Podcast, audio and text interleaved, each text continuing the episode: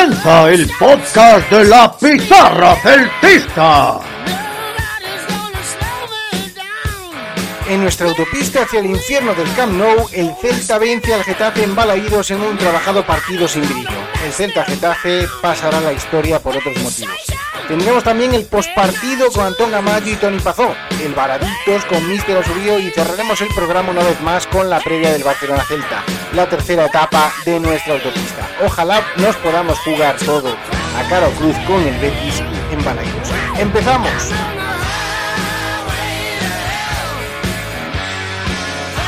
Se es un pizarra como é debido, podes seguirnos nas redes sociais, Twitter, Instagram, Facebook, Youtube, incluso nos podes mirar bailando no TikTok.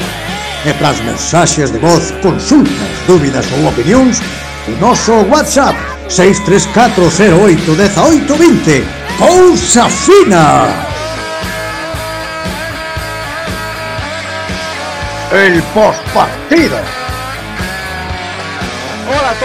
Estamos en el Pizarra Podcast número 29 y hoy en el partido de este Celta Getafe tenemos con nosotros a Antón Gamayo y a Tony Pazó. Hola, muy buenas.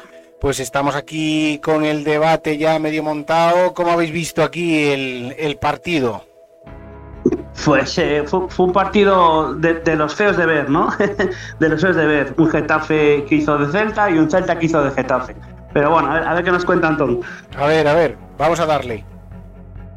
Bueno, pois o partido de onte eh, vimos un Celta moi Getafe e un Getafe eh, atacando, que é un, unha das facetas que non nos esperábamos, que, bueno, pola necesidade que o Getafe ten de conseguir eses puntos que, que se ve aí metido abaixo e máis ca, ca victoria do Huesca, eh, pois foi con todo arriba e, e tuvo ocasións para cando menos eh, empatar o partido Sí, sí. pero bueno, vimos un, un Celta bastante sólido sobre todo na segunda parte e, e vimos que o Getafe tiña moitas dificultades para, para crearnos situacións de gol e fixemos que, que eles eh, que, que pasara o menos posible durante, durante esos 45 minutos A ver, o tema, eu estaba mirando o, o gráfico de presión de Sofascore eh, Estaba nos dando a primeira parte, estaba aí aí Porque o Celta tiña tamén as súas opcións eh, De feito, pudo marcar algún máis na primeira parte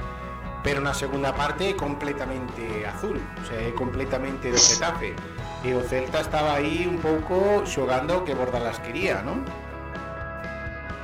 E eso, na, na primeira parte o Celta tamén tuvo algunha outra ocasión pero é que o Getafe eu creo que tuvo as dúas máis claras, sobre todo na, na primeira parte.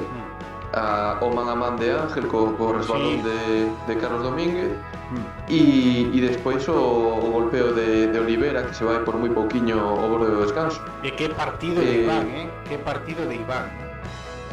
Iván estuvo sobresaliente, bueno, leva, leva uns cuantos partidos Cuatro que, partidos que, eh, que non está- botamos de menos a Rubén Son exigidos, pero sí que fai. Mira, hoxe sí que votamos de menos a Sandro para que nos diga aquí catro cousiñas sobre sobre eh, algunha técnica de Iván, pero bueno, a ver se, se no próximo pode podemos estar con el. Pois eh, non sei, eh, eh, ti con que te quedas de dos, dos xogadores do Celta? Eh, ti, por exemplo, Tony. Pues, eh, pues la verdad es que me voy a quedar con tres detalles, ¿no? Que, que al final en un partido muy malo de Aspas, muy malo, porque eh, no, le salió, no es que no, no es que no le salió nada bien, eh, somos capaces de quitar tres puntos, ¿no? A eso hay que añadir que jugadores no habituales rindieron a un gran nivel, eh, Carlos Fernández, Aidú, Fran Beltrán, Y, y, esas son las dos, las dos cosas principales que encontro yo en el partido de ayer resaltables. Pois, eh, entón, ti, Antón, eh, a quen ves entonces dos primeiros eh, dos, dos, dos primeiros, dos máis destacados do Celta? Bueno, eso, sobre todo destacar a, a Iván, que desde aquí lle mandamos un saludo que está invitado a, a Pizarra, eh, hmm. cando queira, pois eh, falamos un pouquiño con el, porque eh, un chaval que, que ven desde abaixo, que tuvo todas as dificultades eh, para entrar como segundo porteiro e agora se está consolidando pois como primeiro porteiro con grandes actuacións e, e creo que é un chaval de, de admirar e, e sobre todo bueno, o, o seu partido foi sobresaínte eu creo que nas súas mans estuvo, estuveron esos tres puntos e que nos poden dar esa esperanza de, de Europa, non? e que, e que o partido foi para, para resaltar que a defensa e o porteiro Celta hoxe sí que nos dou puntos, non? Sí, sí, está, no, claro, está claro que, que os goles hai que, que metelos. Está claro que os goles hai que metelos, pero sí. ostras, eh, se hai un partido que o Celta estaba no aire, o mellor pois eh, este era un, non? É un bastante claro. Sí, bueno, aparte de, de, da defensa e, e, e de Iván, Eh, Nolito creo que estuvo sobresaínte, sí. sobre todo na primeira parte, sí, sí, sí. que a, casi todos os balóns de, de gol pasaron polas súas botas. Denis non, non estuvo mal, sigue na súa línea ascendente, sí. generando sí. xogo. E sufriu máis cando, cando o Getafe tuvo máis o balón, cando tuvo a posesión máis no, no noso campo, e aí xa non, non destacan tanto. Pero o traballo defensivo dos dous tamén a parte da defensa que, que xa digo que estuvo sobresaínte e sobre todo un chavaliño como, como Carlos de, de 20 anos. Eh, a parte de ser resbalón pois eu creo que tuvo un unha actuación bastante seria. Bastante, sí, na primeira sí. parte se, se lle viu un poquinho máis nervioso na primeira parte pero na segunda estuvo máis serio. Tamén eh, con moito máis traballo. estuvo liberando liderando aí a, a defensa físicamente estuvo moi forte, nas disputas iba moi ben e, e eu creo que, que a labor defensiva de todo o equipo eh, é, de, é de destacar, non? Sí, sí, a ver, moito compromiso e despois tamén, bueno, tamén hai que dicilo, o mellor pode ser o partido máis gris de aspas, pero igual tamén é que o Getafe precisamente que acumula tanta xente na parte de atrás que un equipo tan ordenado e, e, e o Bordalás controla esas dúas líneas en replegado que está tan ben e hai tan poucos espacios, pois ao mellor pasoulle factura na segunda parte moitísimo máis, na primeira había máis espacios, que Bordalás xogou un pouco a ver se o intercambio de golpes podía metelo no partido, non? Tony. Yo, yo creo, la verdad es que creo que que el intercambio de golpes no favorecía al, al Getafe, ¿no? Al final se vio que, que, están allá abajo porque no tienen, no tienen gol, no tienen pegada. Sí, y eso esto... que ayer. Da... Sí, Dime. Sí, no, no, no, que esto sí que sí que es un comentario que es que estaba yo ahí a ver, a ver si a ver si lo comentabais.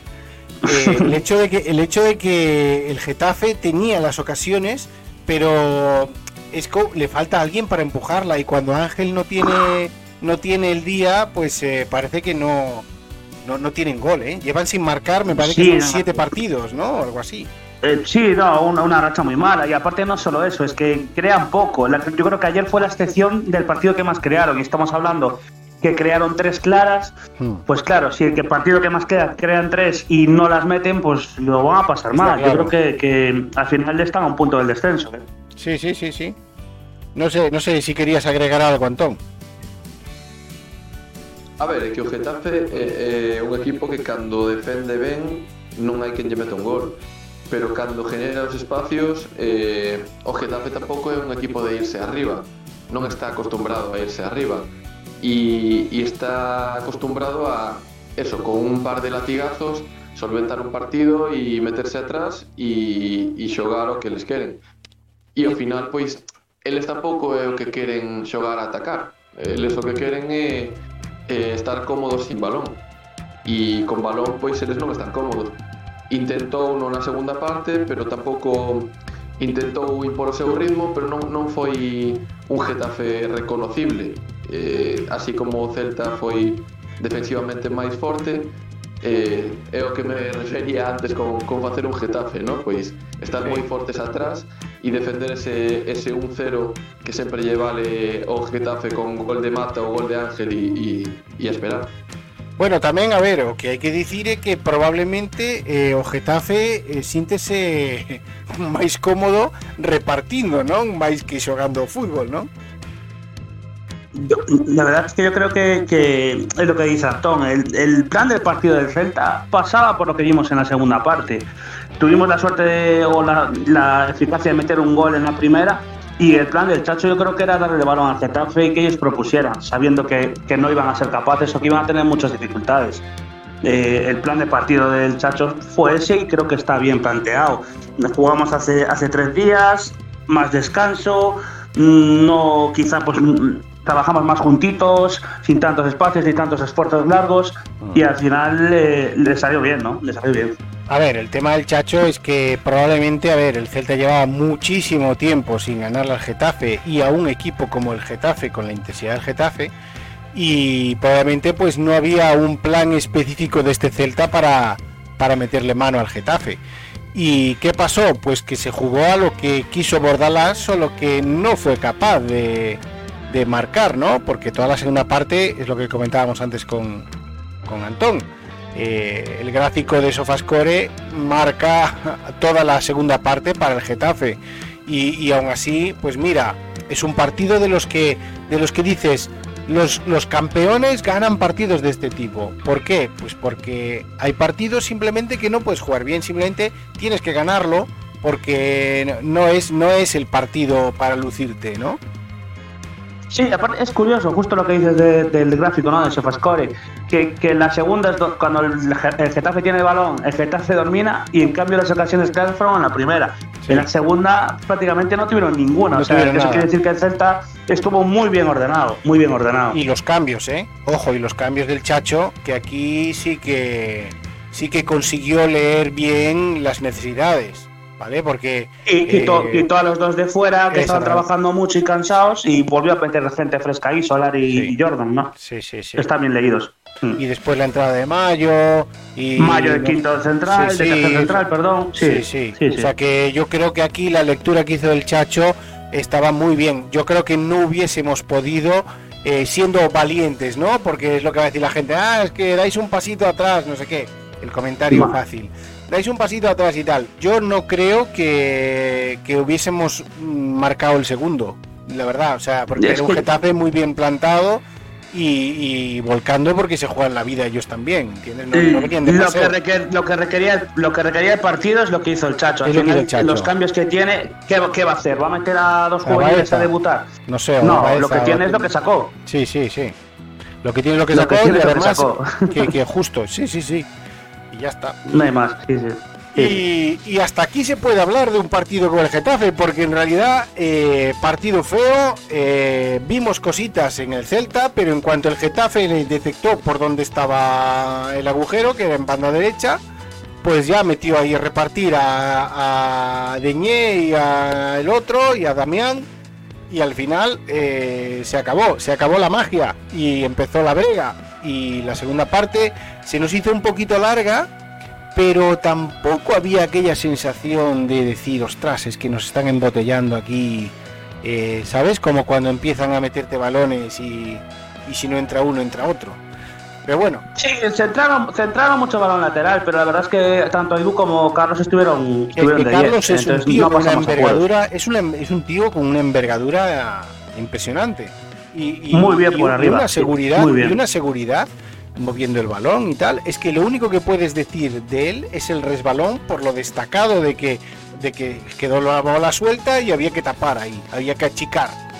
Pero es que el resto impecable, impecable, ¿eh?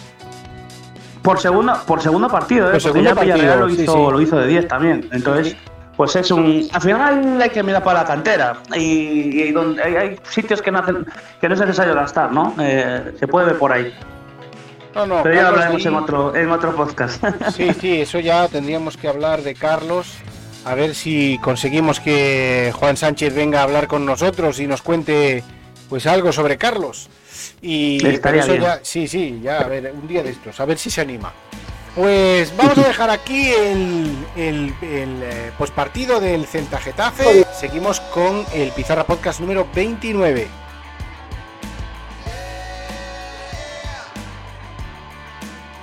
Moito ollo que chega un novo varadito de Mister Asubío, e que non se lle escapa un, xa, cajo no tipo,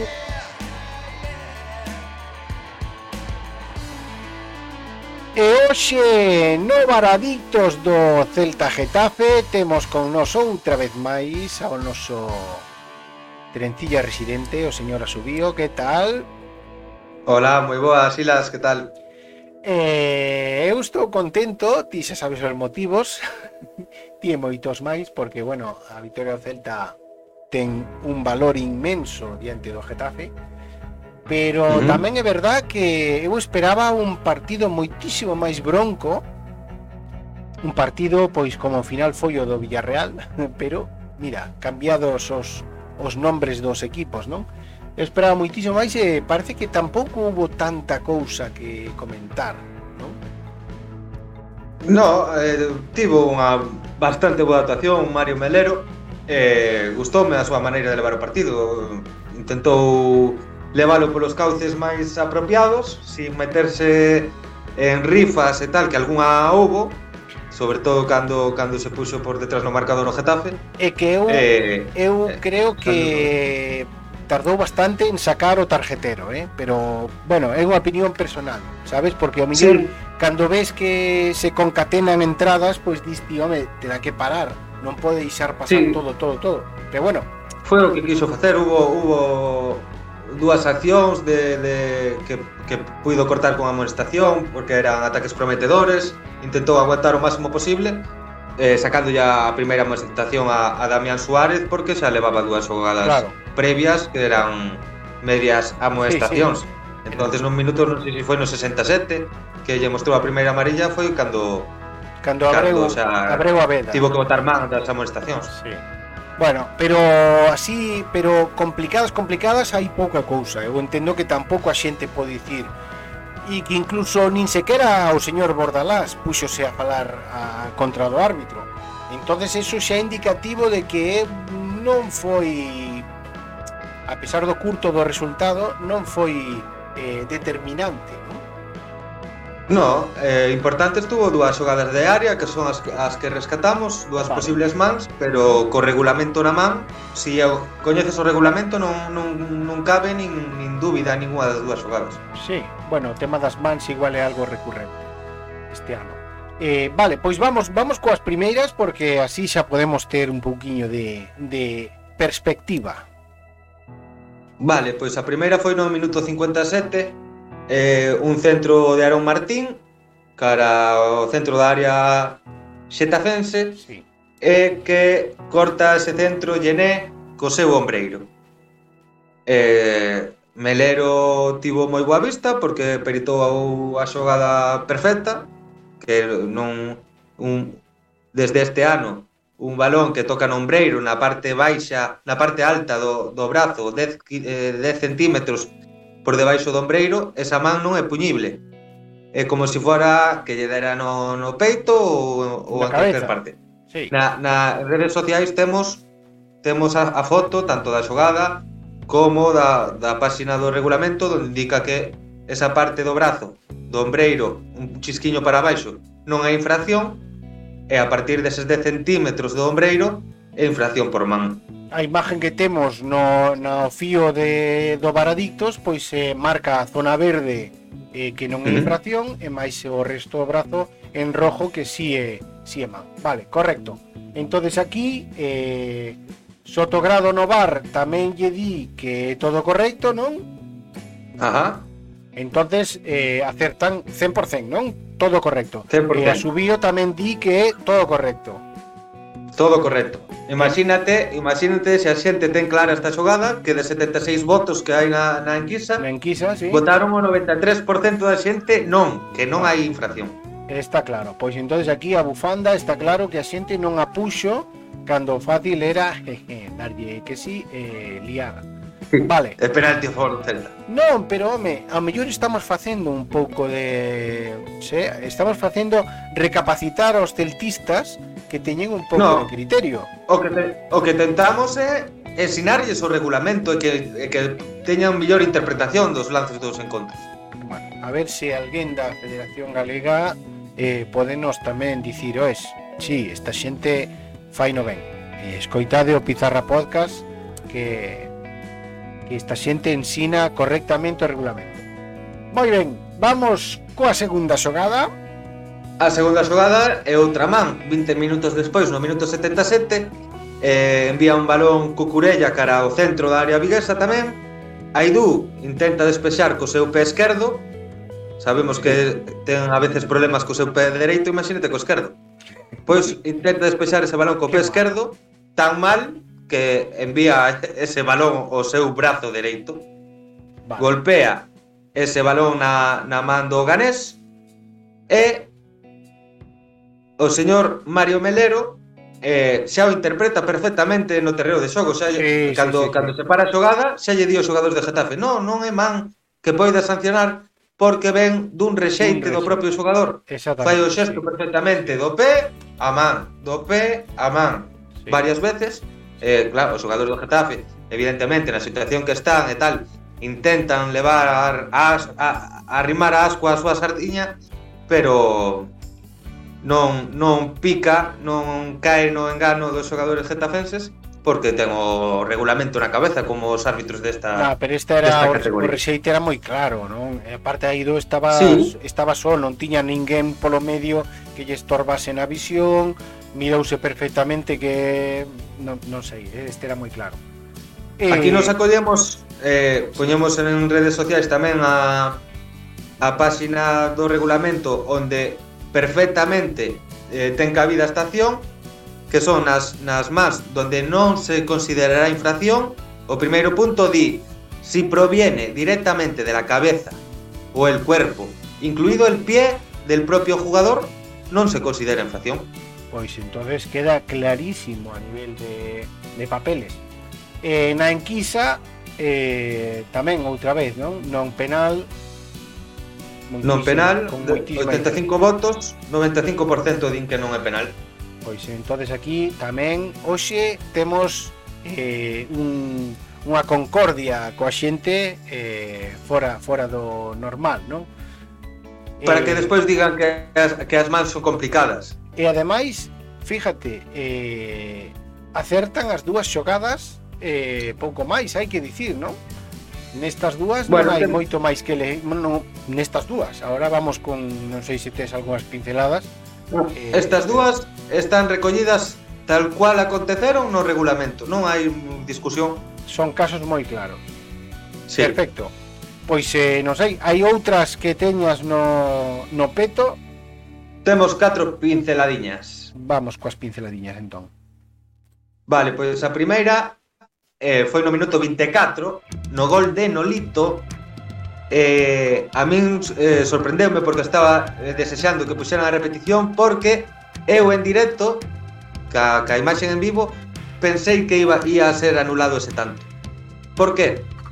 porque eh, centran o balón cara a Nolito, despexe mal da defensa do Getafe, chega o balón a Nolito, que controla co seu pé, es, eh, e despois dese control o balón pega no seu peito, pero fixo un movimento estrano co, co brazo esquerdo e a min pareceu en directo que, que, que pudera controlar ese balón ca man e sabemos que se xa voluntario ou non, se ese balón golpeara na man tiña que ser anulado tanto porque unha man que te sirva para marcar gol ou para obter, unha, unha ocasión de gol inminente, pois eh, tería que ser eh, eh, anulado, porque esa man sería sería eh, sancionable sexa voluntaria ou involuntaria. A man que sexa para marcar gol ou para obter unha oportunidade subseguinte de gol, eh, hai na que sancionar. Me pareceu que tuvo unha, unha vista maravillosa Mario Melero en esta ocasión deixando seguir.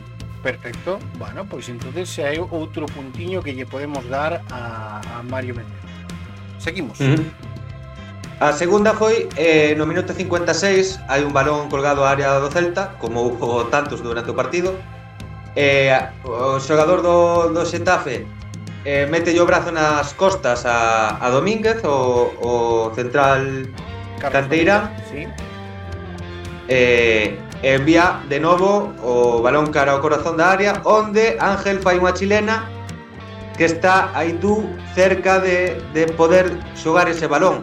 Non lle meteu a cabeza seguramente por medo a, a ser golpeado. Entonces si ese gol si esa chilena de Ángel remataran gol tería dúas cousas a revisar o colexado ese empuxón previo a Carlos Domínguez que o xogador do Xetafe volve a meter eh, cara ao corazón da área mm que esa, esa xogada xa puido, puido ser tiro libre directo e despois eh, a, a, a chilena que fai Ángel que puido ser sancionada con tiro libre indirecto por eh, poñer en risco a integridade física da Edu Algún día tenemos que falar da diferencia entre cando é libre directo e libre indirecto.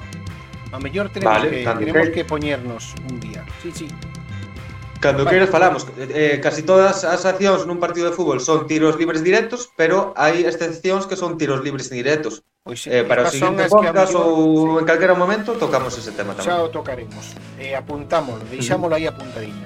Vale, seguimos. Vale, eh, por último, a última pincel... Ah, bueno, queda a de Cucurella que queres comentar dela tamén. Eh, porque no 1979 home, pero hubo por, un fora de xogo sí. indicado a Ángel que eu en directo pensei que non había fora de xogo porque os seus pés parten do, de campo propio uh -huh. foi no, no límite do, do centro do campo sí. os pés de Ángel sí que están no seu campo pero de cintura para, para adiante sí que sí que Ángel está en posición de fora de xogo porque xa eh, está sobre sobre o campo céltico. É unha xogada moi rápida onde o asistente, aí sí que se trabuca, debeu de deixar seguir a xogada. E no final da xogada que o va revisar a si de, de verdad había si, a, si acaba a xogada en gol si, si había posición de fora de xogo non, me pareceu moi arriscado porque xa te digo que o, o asistente é difícil que este 100% seguro de que había fora de xogo porque estaba moi xusto. Claro. Pero aquí, Entonces, tú... aquí, aquí o que podemos concretar é, é cando a norma que di que ten que estar os pés ou o corpo. Vais a tirar unha línea como... Que podas, calquer parte ca que podas marcar gol. Vale, especifica entonces como, como claro, porque un fora de xogo, vale, vale. Mm. Alinea menos simplemente, brazo, alinea, brazos. alinea en este caso sí. non a marcan os defensas, senón o, a línea do, do mediocampo. Do medio campo Sí, porque os, os dous defensores célticos que estaban preto da posición de Ángel estaban no campo getafense. Claro. O único que estaba eh, no campo do Celta era medio corpo de Ángel e eh, Iván Villar na portería. Exactamente. Vale, pois isto tamén a mellor é cuestión de miralo correctamente na norma, porque por exemplo, eu como aficionado pensaría sí. que corte con ter os pés dentro do campo do Getafe xa non era, pero claro, o fora de xogo tiran a línea, en este caso non sería cor defensa, senón coa liña eh, de, do medio campo. Correcto, Ajá. cousa que aprendemos. Moi ben, está correcto entonces, aquí moi arriscado polo polo Linier e tería que ser o VAR o que entrase se despois de marcar Ángel se marcase porque Villar tuvo unhas intervencións eh, moi efectivas, Acertadas. incluso Sí. incluso un man a man con, con Ángel, que lle sacou Mm. unha man aí que coidadiño. Eh, e se a fai Ter Stegen, eh, temos unha semana de Ter Stegen en todos os medios. Mm. Perfecto, entonces aquí arriscado, pero al final eh, era fuera de xogo, correctamente. A mí non era me parecía, en eh, na narración a mí non me parecía, eh, pero bueno. Era fuera aquí... de xogo, pero eh, temos que decir moi, que o asistente actuou mal, non fixo ben o, o, o protocolo do bar en esta Correcto, vale, seguimos. Vale, pois eh, a xogada está de, de Cucurella, que va un balón dividido Kevin e, e Cucurella, Eh, Kevin deslízase a ras de chan, que isto é importante para a xente que decía que tenía unha herida, Kevin, tal, claro, cando vas a ras de chan, eh, pode ser que te golpees cunha bota, e eh, unha bota, as botas teñen tacos, eh, te, te poidas mancar. Pero o importante en esta xogada é que os tacos de Cucurella están eh, sobre, per, perpendiculares ao terreo de xogo. Se houbera mala intención do xogador do Getafe, eses tacos saldrían eh, se pondría a media planchiña, eh, asomarían os tacos por algún lugar, pero non, eh, cando Cucurella ten os tacos planos eh, eh, en perpendicular co terreo de xogo, eu interpreto que non hai intención de Cucurella de mancar a, a Kevin en esa acción. Mirando, mirando despois a xogada, mm, home, cada un pode sacar as súas propias conclusións. No momento de facela, eh, mm. na narración falamos que parecía unha entrada moi fuerte. Entonces fixemos unha enquisa destas rápidas de 10 minutos e hai 36 votos e 72% a pensa que é roja. no momento, sen repetición, sen historia, sen slow motion, despois cada un pode opinar no momento. Estos son os 10 minutos seguintes a facer a xogada, a vota que 72% é roja, o sea que eh, naranja 8%, amarilla 16% eh, falta ou nada 2%. Entonces, claro, pues eu estou, estou co 2%. Pois eh, na, a impresión no campo, cando a miras unha sola vez, dache a impresión de que lle fai daño.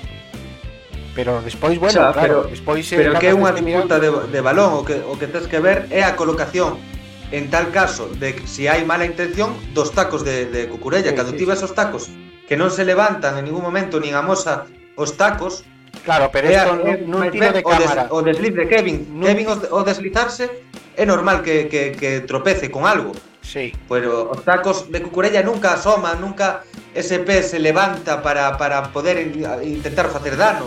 Claro. Non, non hai esta mala intención por parte de cucurella para o meu entender. Vale, perfecto, pois entonces quedámonos con este comentario. Non, non hai problema. Eh, Xa sabemos que os comentarios de Subío hai que telos eh, en consideración Porque é un árbitro cualificado para poder dicirnos eh, Pois eh, o que pitaría un árbitro na mesma situación donde estuéramos nós Aí diante. Entonces, perfecto, non? Con esta era a última pincelada.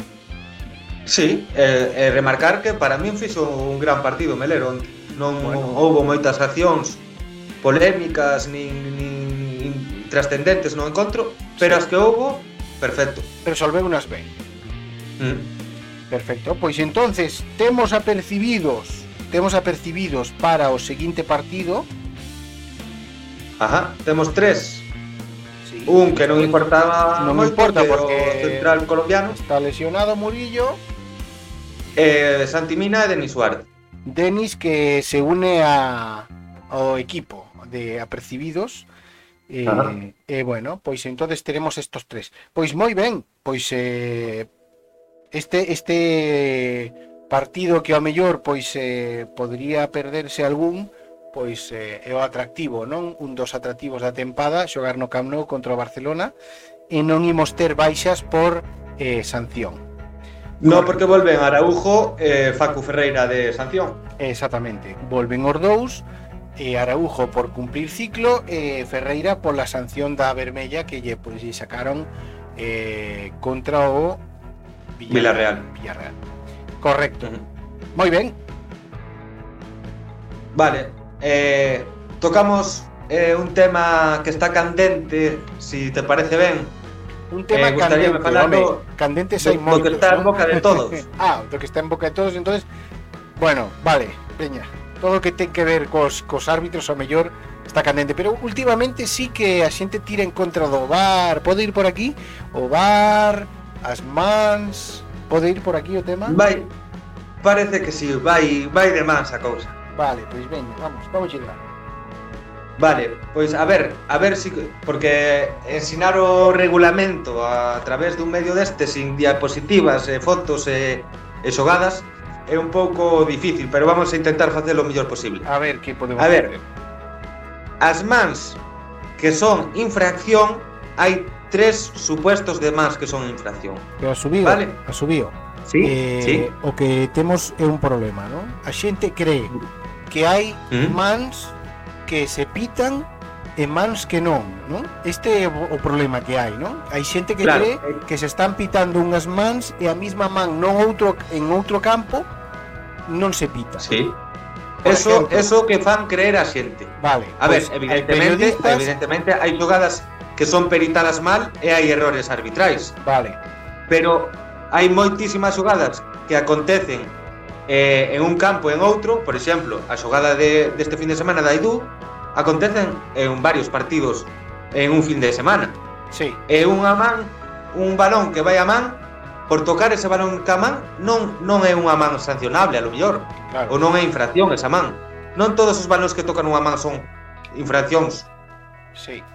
Eso Pero, hai que telo claro. Escoita, escoitame, mira, eh, a xente que está nalgúns medios están a dicir que estáse a pitar distinto depende do campo, sí.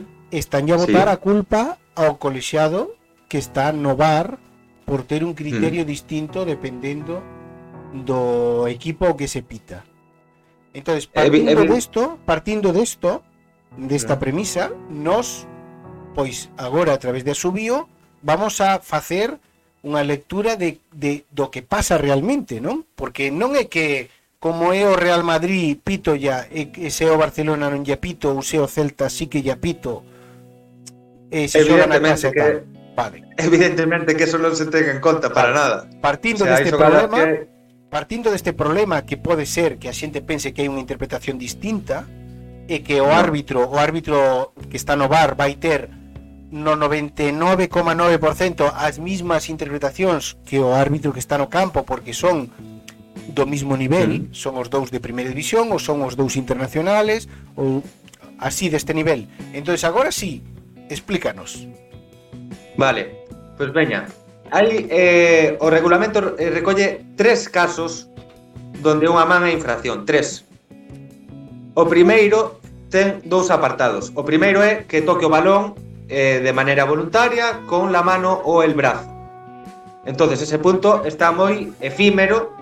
Eh, podemos decir que unha man voluntaria, por exemplo, sería a semana pasada de Kevin contra o Villarreal un centro que, que van sí. a meter en área, que Kevin saca o seu brazo para fai golpear o balón. Zamorana, saca o cóbado, eh, vale. fai unha zamorana, vale, perfecto. Eso, eso podemos interpretar como o primeiro punto das infraccións por man que se, que se poden pitar. Pero hai xogadas que non son tan clara como a de Kevin, entonces este punto eh, está subdividido en, en, en dúas partes. Cando hai unha man non tan fácil como a de Kevin, Muy que serían la mano o el brazo se posicionan de manera antinatural, o sea, están os brazos por aí despendolados, Sí, a y consiguen, Marcos y consiguen que el cuerpo ocupe más espacio. Vale, sí, sí. Incluso en el caso de que el balón toque en la mano o el brazo del jugador tras haber rebotado, rebotado Claro, en la cabeza, el cuerpo de dicho jugador o de otro que estuviera situado cerca del primero. Eh, eh, explicamos, explicamos. Esto eh, fala claro de, por exemplo, a xogada de, de, de Militao. A mano ou el brazo se, posi se posicionan de maneira antinatural, os brazos están despendolados, consiguen que o corpo de Militao, por exemplo, eh, ocupe máis espazo, incluso no caso do que balón toque en la mano ou el brazo del jugador tras haber rebotado, porque de Militao rebotoulle as costas e, e despois o balón deulle no brazo pero como esas mans est están colocadas de maneira antinatural, por eso se sanciona ese penalti. Está aquí recollido, non o invento eu, está no regulamento. Entonces, esta xogada de Militao, por exemplo, estaría perfectamente aquí recollida. O, o caso non... de non o caso de non ser man podería ser tranquilamente o que estábamos comentando antes de Aido, non? Eh, a de Aido é eh, encaixada eh, eh, nas que non se considera infracción. Claro. Porque aquí se está falando de balón rebotado, non re rexeitado. Aidú rexeita ese balón, non lle rebota. Vale. Hai, hai que distinguir entre rexeite e rebote. Rebotar é que, por exemplo, un, un dianteiro do equipo rival tira desde 10 metros, me pega o balón no xeonllo e me vai a man. Eso é un rebote. Si tes as mans en posición antinatural, despendoladas, eh, te rebota o balón do xeonllo de vai a man, é man, porque está unha maneira antinatural. Claro. Sí. Pero na acción da Aidú non, porque é un rexeite del. Vale. Non é que sí, lle rebote sí, no pé e lle vai a man. Vale, vale. Sí, sí, vale. Sí. E o segundo punto destas que hai que ter en consideración para, para eh, sancionar como infracción eh, da, das mans voluntarias es que la mano o el brazo se sitúan por encima del hombro, de la altura del hombro o más allá de este. O sea, ti tes unhas mans por encima da túa cabeza, por encima da altura do ombro, e che toca ese balón na man, vai a ser man. Vale. O sea, o típico vale. do salto para coller impulso. Sí, é que tes as mans eh, por riba da cabeza e tal. No, esas mans, por moito que, que, que queiras saltar e coller impulso, non ven a conto ter unha man por riba da túa cabeza. Vale. Vale? Correcto. Sí, sí, sí, Esas sí, dúas son as xogadas para de eh, do toque eh, eh, al balón de maneira voluntaria con a mano e o brazo. Esas dúas eh, perliñas que deixan aí é para considerar unhas mans que consideras voluntarias pero que non están claras. Vale. Vale. Correcto. Importante que as mans non estean despendoladas por aí adiante. Despois se te golpea o balón e tes as mans despendoladas, pois, amigo, foi o que lle pasou a, a, ao xogador do Madrid. Vale, Perfecto. segundo punto. Segundo punto. Das, da, das más que son infraccións. Marcar gol, Caman. Correcto, o, o gol vale. este famoso polo que trouxeron o bar, non? Eh, con sí, o gol contra o, a, a que se acomoda Henry. Sí. Bueno, este este é máis este, o segundo punto é máis marcar, marcar directamente Caman. Sí. O terceiro punto sí que é o que distí. Eh, Leo, inmediatamente despois de que el balón le toque la mano a él o a un compañero de equipo, é marcar gol. Vale. Que este sería se fose, se fose o de Nolito, se fose coa man Ya, aí despegada, se fose Aí coa man está. despegada sería este terceiro. Ou, ou pegada, porque a, en estas vale. ocasións de, non de marcar gol ou non intentar marcar gol Correcto. ou, ou generar unha ocasión de gol non hai voluntariedade nin involuntariedade. e sí, sí. se si toca na man, no, se anula. Se, se anula. Vale, perfecto. Vale. Pois veña, esas son as tres xogadas que hai infracción de man. Eh, repetimos, eh, tocar o balón de maneira voluntaria, o que falamos da, do, do, dos dous puntos, eh, brazos despendolados por aí arriba, marcar gol e eh, ter unha oportunidade de gol porque o balón te tocou na man. Fabricar son esas gol tres. esa man, vale. Correcto. Son esas tres. E agora vamos, que esta xa é máis fácil porque xa están bastante máis recollidas, as que o balón toca na man, pero non son infracción. Vale? Sí, sí. Primeiro punto, son catro. Primeiro punto, si proviene directamente de la cabeza o el cuerpo, incluido el pie, del propio jugador. El jugador juega el balón intencionadamente y le golpea su propio brazo, mano. Ahí está a diferencia que falamos antes. Aquí juega el balón intencionadamente. E as que sí que son infracción, que ti preguntabas antes, é un, un balón rebotado do seu propio corpo. Vale. Vale? Sí, sí, Aquí sí, sí, que sí que entra a de Aidú, por ejemplo. Vale, correcto. Venga, eh, segundo punto. Si proviene directamente de la cabeza o el cuerpo, incluido el pie, de otro jugador. Vale. Balón que llega inesperado de rebote, siempre y cuando no esté en posición antinatural ocupando un espacio. Claro. Imagínate, esta xogada de Aidú que intenta despexar, en vez de darlle na man de Aidú, dá na man de Carlos Domínguez, que non teña os brazos despendolados, Claro. tampouco sería man, porque sería con, considerado tamén un, un rebote, pero dunha, dunha persoa cercana que non esperas que ese balón che vai a dar na man. Exactamente, sí.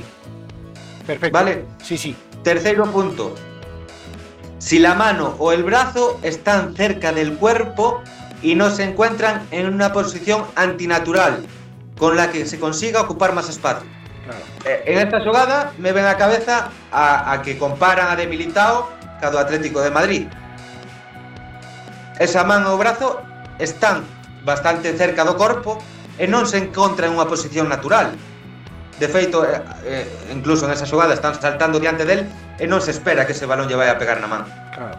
Esta, estas mans dos xogadores do Atlético de Madrid están cerca, bastante cerca do corpo. Non son as de Militao que están unha Claro. man aberta á altura sí, do sí, ombro. sí, é que Militao está cos brazos en cruz, prácticamente. Claro. Sí, sí. Vale. E por último, por último, a cua, o cuarto punto das mans que non son infraccións é si el jugador cae y la mano o el brazo quedan entre el cuerpo y el punto de apoyo sobre el terreno de juego. Vale. O xogador Sí, que sí. cae, que cae, que se desliza a ras de chan, eh, e, ese brazo, cando te deslizas a, a ras de, de chan, tes que poñer un brazo no, no claro. chan para intentar sí, manter sí. o teu equilibrio e levantarte o antes posible. Pois, se si te pega o balón en ese, en ese brazo, non hai man. E o que non ser... o, bra o brazo de apoio, non? Claro, a non ser que, que ti sepas esta regla, despois eh, che pase o balón cerca e vayas a golpear o balón. Eso cambia totalmente sí, sí. a escena. Correcto. Pois esas son as tres máis calificadas no, no regulamento como infracción e as catro estas últimas que acabamos de repasar, que, non. que aínda que o balón de na man non son consideradas infraccións. Perfecto. Pois entonces, se che parece, poderemos facer uh -huh. mañán a mellor un test en, en Twitter para que os pizarras poidan comentar eh, e votar as opcións correctas. Un, un test mm. para que nos digan e faremos algunha pregunta trampa e a ver que nos di a xente. Parece che? Poderíamos, poderíamos recoller eh, a ver se si non nos resulta moi complicado. Eh, imaxes, por exemplo, collemos a Daidu, collemos a do Militao, a do Atlético de Madrid, eh, ir, ir facendo un, un cuestionario. Sí, sí, Poñemos un cuestionario. A ver, esto, a ver, esto si que, que, que acabo de ler eu, que é a circular número 3 do, do, dos seminarios que fan os árbitros a principio de temporada, que despois os, os, van, os ensinan vestiario por vestiario en primeira e segunda división, e incluso o comité galego a, a manda árbitros de segunda B a equipos de segunda B, árbitros de terceira a equipos de terceira, estas modificacións de cada ano eh, vanlles a ensinar os, os equipos a principio de temporada. Moi ben, pois eh, a ver a ver se a xente aproba, vale? A ver os pizarras, a ver se se teñen un aprobado co, co que aprenden hoxe no, no Pizarra Podcast 29. Vale, esperemos, pois, esperemos eh... que valga de algo. Moi ben, temos un moitísima información hoxe e unha pregunta. E agora, un... agora tesme que, que permitir que, que teño que darlle os meus parabéns a alguén. Ah, bueno, pois entonces vamos co parabén. Vamos lle O parabén. está O, o parabén é o equipo arbitral que vai a estar na superfinal da Champions League. Home, pois mira, haberá que darlle o parabén, sí. Antonio Mateu Laoz de árbitro principal, Carlos del Cerro Grande de cuarto árbitro, para min os dous mellores árbitros que hai en España. Sí, pero invertidos, Os asistentes, ¿no? que tamén Inver son españois. Invertidos, Hernández ¿no? Hernández de Bar, eh, de axudante do Bar, Martínez Munuera.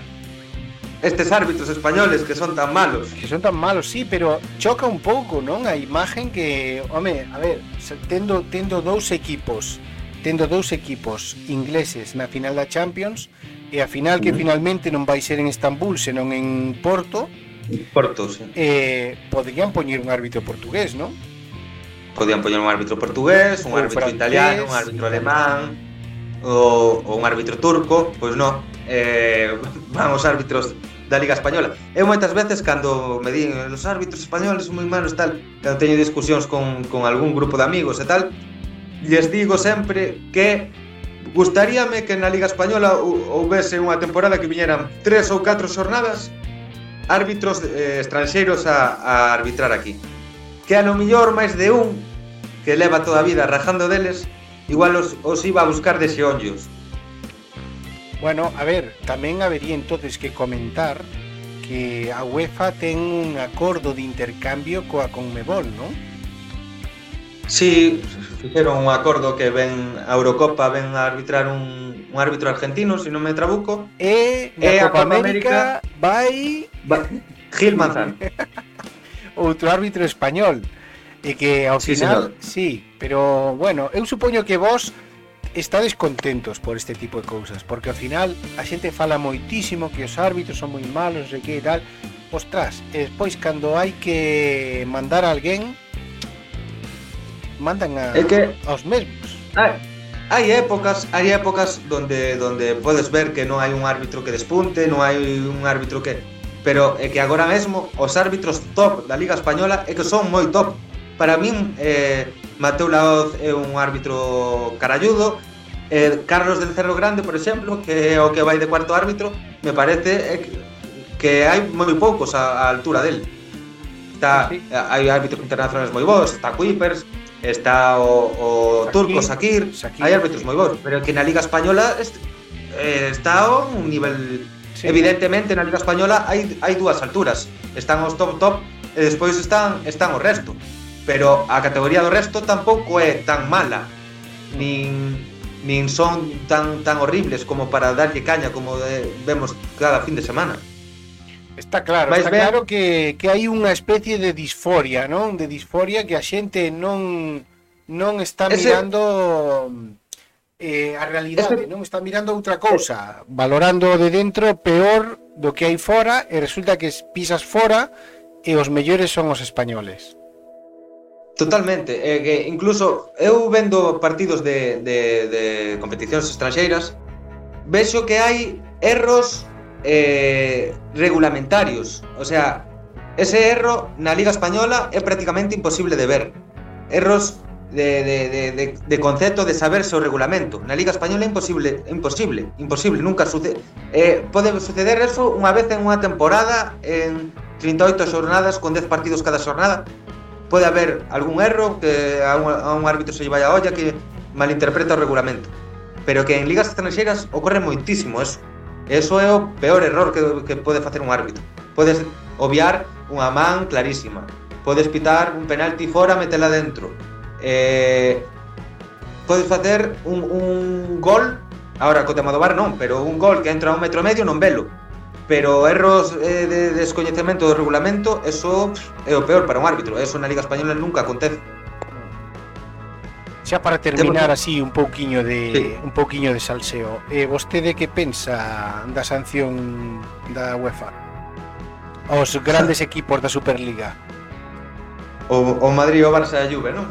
Pois sí. penso que que a, a UEFA non anda con tonterías en non anda con contemplacións, non lle treme o pulso en, en, en esas xogadas, eh?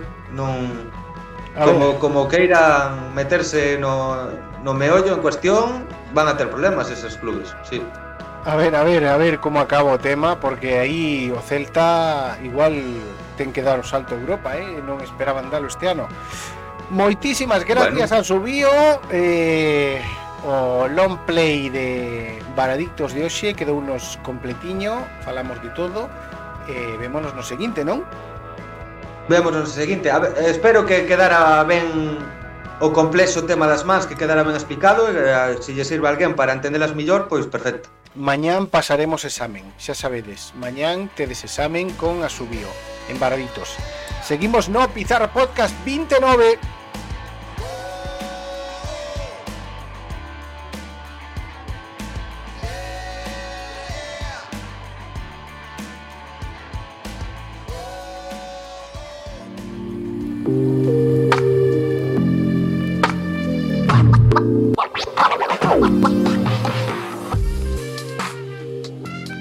Pizarras somos unha raza fauta, valente, unha raza celeste que sobrevive en calquera situación. Buenas noches, soy Tony de Vigo y quería saber Hola, buenas, ¿Qué soy Joel desde la provincia de Toledo. ¿La tortilla más bien crudita o...? Hola, soy Paula y soy de Santiago. Quiero Buenas muchachos, ¿cómo andan? Acá Gonzalo desde la República Celtista de Cork. Hola, en soy de Irlanda. Marín, soy gallega E quería preguntar que tal... Hola, son Pablo de Suiza e quería facer unha pregunta. A pregunta é... Buenas noches, Pizarra, celtista, me gusta... Hola, buenos días, mi nombre es Susana y soy de Marín y... Mira ao teu redor, de seguro que algún Pizarra andará preto. E se non ves ningún, probablemente o Pizarra es ti. Queso, tamón, ¿cómo lo preferís? Venga, chavales, gracias.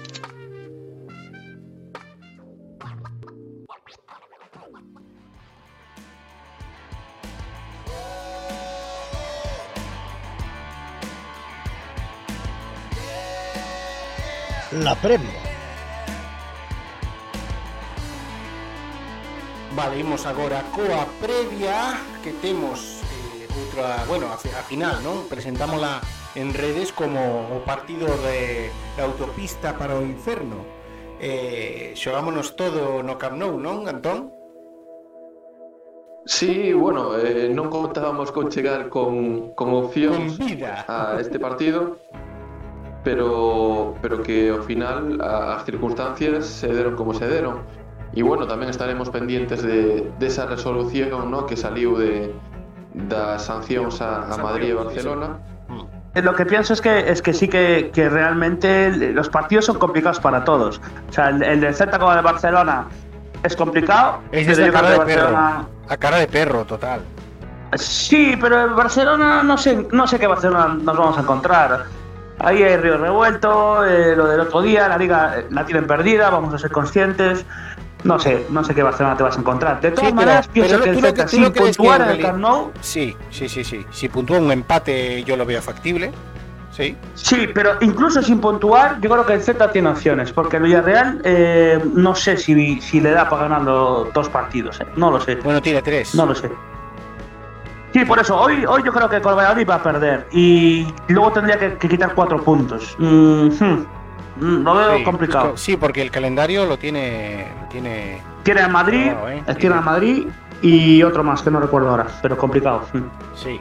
Pues a ver, el tema, tema Villarreal, pues eh, hoy, hoy se juega mucho, ¿entiendes? Yo creo que, por ejemplo, el Celta está mirando de reojo la liga del Barça si compite o no, pero el Barça también está mirando de reojo si el Celta eh, va a entrar o no, ¿entiendes? Lo que pasa es que el Celta viene con cuatro victorias seguidas y la verdad, mm, oye, incluso los más eh, optimistas para los que están peleando el título miran al Celta diciendo, ostras, que ahora mismo es el mejor equipo de la liga.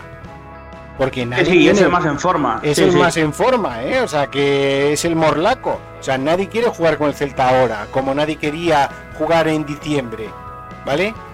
Sí, Entonces, pues, sí, eh, sí, sí. pues entonces, el, el tema va por aquí.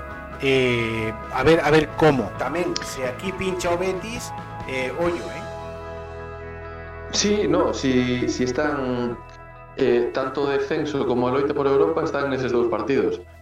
Eh, o Granada realmente non, non se vai a non se vai a meter aí, pero eh, pode meterse na loita por ser octavo, o sea, o Granada o que vai a loitar por quitarnos esa, ese puesto de octavos, sabendo que, que nós aínda temos que xogar co Barça.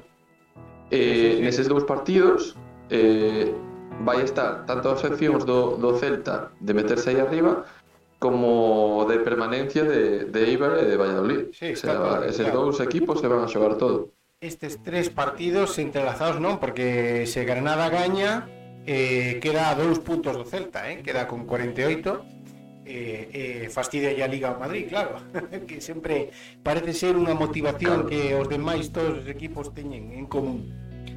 Vale, pois eh, moi ben, a ver que pasa no Camp Nou que é un campo onde o Celta compite sempre moi ben excepto, bueno, alguna, algún partido estelar de Messi onde nos pode caer unha tunda pero normalmente o Celta compite ben xa, xa gañou fai pouco e, e aspas soe facer eh, cousas moi interesantes eh, a ver a ver como vai é un partido estelar onde van estar todos os focos eh, e o Celta agora mesmo eh, devora focos non?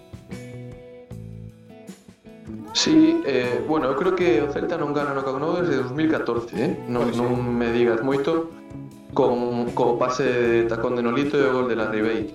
Creo que foi 2014, o 0-1 que lle meteremos ali. Pero non, non sei seguro. De todas formas, o, o Barcelona eu vexo nunha dinámica moi pobre para, para, un, para un aspirante a, a campeón e, e deixase empatar eh, partidos que realmente tiña ganados e, e algúns pois hasta lle remontan, non? O partido do Levante do outro día foi unha catástrofe do, do Barcelona no que, no que perdeu media liga.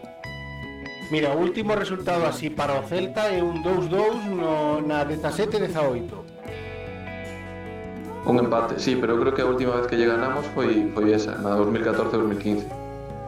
Eh, no 2014-2015, sí, 0-1. Sí. sí, sí. Así que bueno. Pois é, é o momento, non? É o momento de é o momento, de facer outra vez historia. Sí, claro. Pois anterior tamén, bueno, hai, hai algúns empates e tal, pero bueno, que son ser partidos abertos, a ver, partidos abertos, a ver canto lle dura tamén a gasolina ao Celta. E despois, claro, que non está Renato Tapia, eh, non está Murillo, entonces pois a ver, a ver con este Celta. E o que falábamos o que falábamos do, do intercambio de golpes que o intercambio de golpes co Barcelona igual non nos ven de todo ben Claro, claro. A ver, a ver, quen corre máis nesto. Pois... Eh, quen corre máis e quen as mete Sí, sí, a ver quién las mete. Sabiendo esto, sabiendo esto, el Chacho debería proponer eh, partido a Marrategui en cierta medida, ¿no? ¿Qué dices, Tony? Yo me imagino, me imagino que sí. Que, al final intentará plantear algo distinto, no hacer un, un toma y toma y toma y dale o como quieras contra Barcelona, no. No es el, el partido. Y otra duda que tengo yo es qué va a pasar con, la, con los chicos del filial.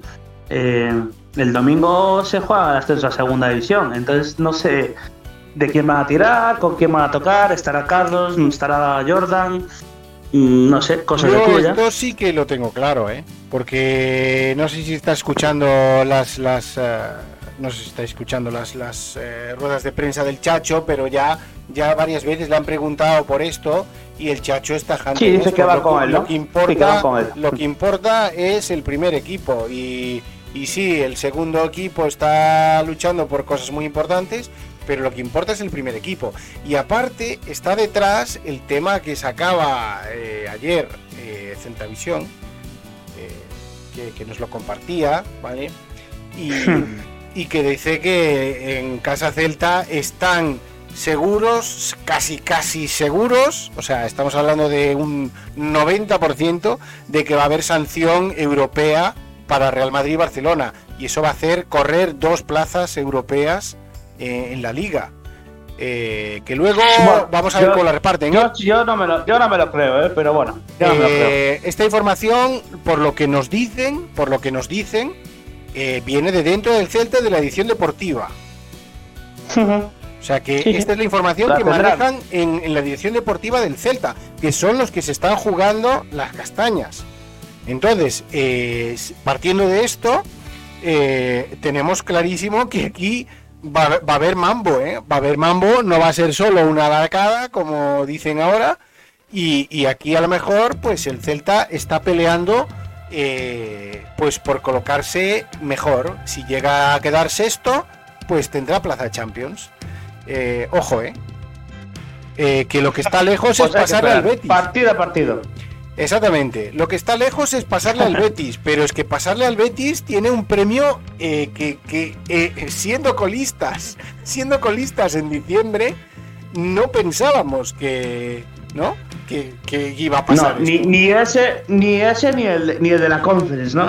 Claro, no ni de pensaba Copa, ninguno de esos premios. En cierto. realidad, siendo, siendo colistas con siete puntos, como nos dejó el señor Oscar, pues eh, la verdad nadie pensaba que estaríamos aquí. Ahora, que por esta carambola de- de- del universo que encadena tantos partidos del Celta ganando con un nivel eh, asombroso, ¿entiendes? Porque ha conseguido encender todas las luces del campo, ¿no? O sea, el Celta juega bien en cualquier... Es capaz de hacerte un, ronzo, un rondo en área propia y se quedan tan anchos los tíos.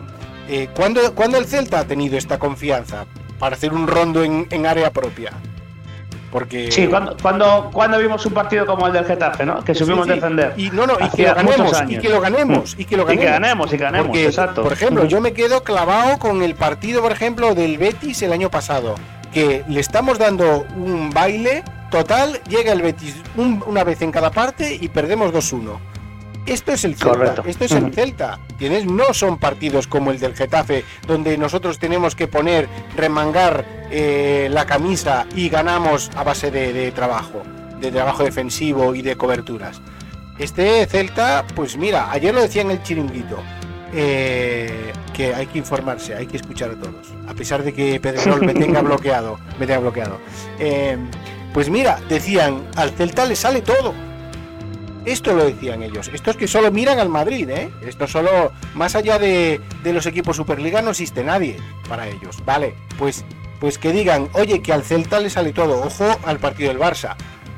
Entonces, aquí es donde entra ya, cuando ya eh, esta gente que no mira partidos del Celta saben que el Celta viene ahí, pues eh, oye, ¿será que el Celta, además de eh, los buenos resultados, si encima hay dos, dos plazas que quedan vacías europeas, pues se alinean los planetas para que el Celta pueda esta temporada estar en Europa. Veremos qué pasa, ¿eh? Veremos qué pasa, pero la información de Celta Visión es la que ya en otras ocasiones ha cumplido, o sea, es buena información. Entonces, mm, tiene pinta de que la cosa va por aquí, que es en serio el tema de las sanciones. Y entonces ahí está la plaza europea, ahí están las posibilidades extra, ¿no? La bola extra para el Celta para meterse en Europa. Pues a ver qué pasa. Vamos a ver qué pasa, vamos a esperar y nada. Y os anticipamos que la semana que viene tenemos una entrevista eh, muy, muy buena.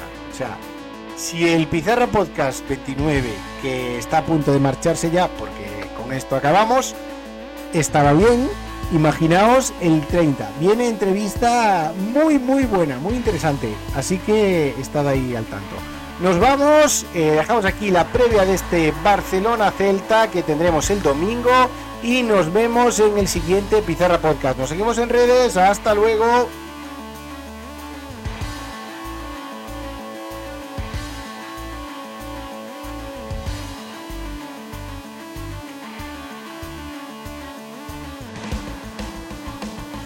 Hijo, si eres un pizarra como es debido, puedes seguirnos en las redes sociales, Twitter, Instagram, Facebook, YouTube. Incluso nos puedes mirar bailando TikTok. Y para los mensajes de voz, consultas, dudas u opiniones, nuestro WhatsApp 634 081820. Cosa fina, la familia es lo primero.